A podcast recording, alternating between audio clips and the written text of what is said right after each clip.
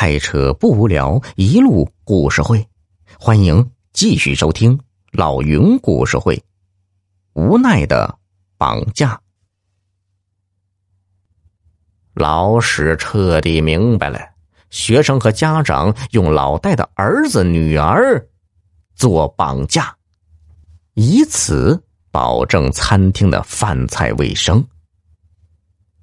这时。又一个画面出现在老史的脑海里，那就是在学子餐厅的那两个干部模样的学生。他们和眼前的这两个孩子不是一对人。按照现在的情况判断，如果那两个孩子是老戴家的儿子和女儿，那么眼前这两个孩子又是谁呢？如此说来，所谓的孩子都是假的。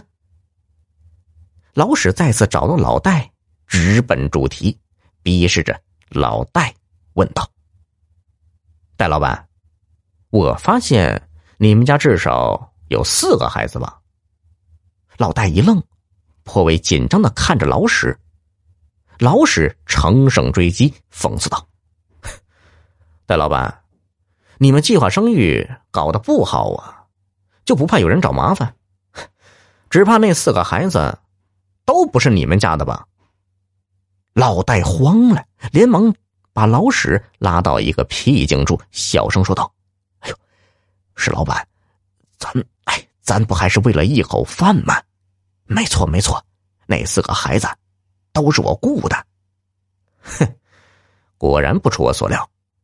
老史虚张声势的继续说：“大老板，你继续说，看看。”我所料是不是完全正确？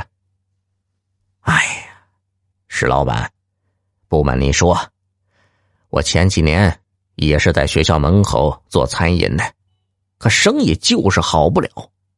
原因就是学生家长担心孩子吃了不能吃的东西，可学校食堂的大锅饭又不可口，家长们宁愿辞掉工作送饭给孩子，也不敢让孩子。到外面的餐馆吃啊！后来我家闺女考到了餐馆附近的学校，闺女顿顿在餐馆里吃饭。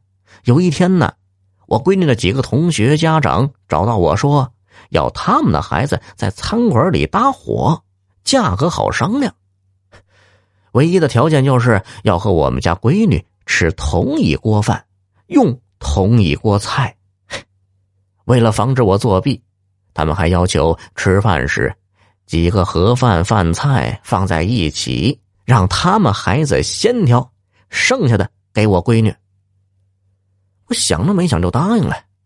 就这样，越来越多的家长到我的小餐厅给他们孩子搭伙。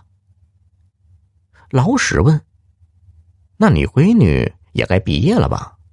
唉我闺女去年毕业的，离开了那所学校。我租的店面合同也到期了，这不正好看见你转租门面。起初我还犹豫着要不要接手，最后还是两个孩子给我解了难题。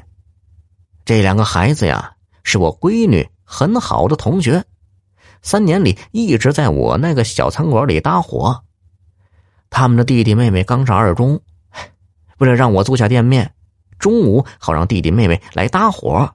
那两个学生就出了主意，说让弟弟妹妹过来给我当儿子女儿，以此呢取得学生家长的信任，让同学们都来餐厅搭伙。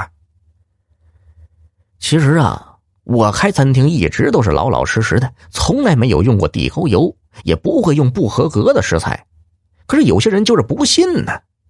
我要是不按照孩子们的主意做，生意就做不起来呀。我不得不把人们对我的信任绑架到了子虚乌有的儿子女儿身上。史老板，您一定要为我保密呀！咱们都是做小生意的，能吃上饭不容易，您一定要答应我。老史不住的点着头，叹了一口气，心里却是无比的苍凉。朋友们。你们听完这个故事有什么感慨吗？我在评论区等你们。小耳朵们，本集已播讲完毕，别忘了动动小手点赞哦。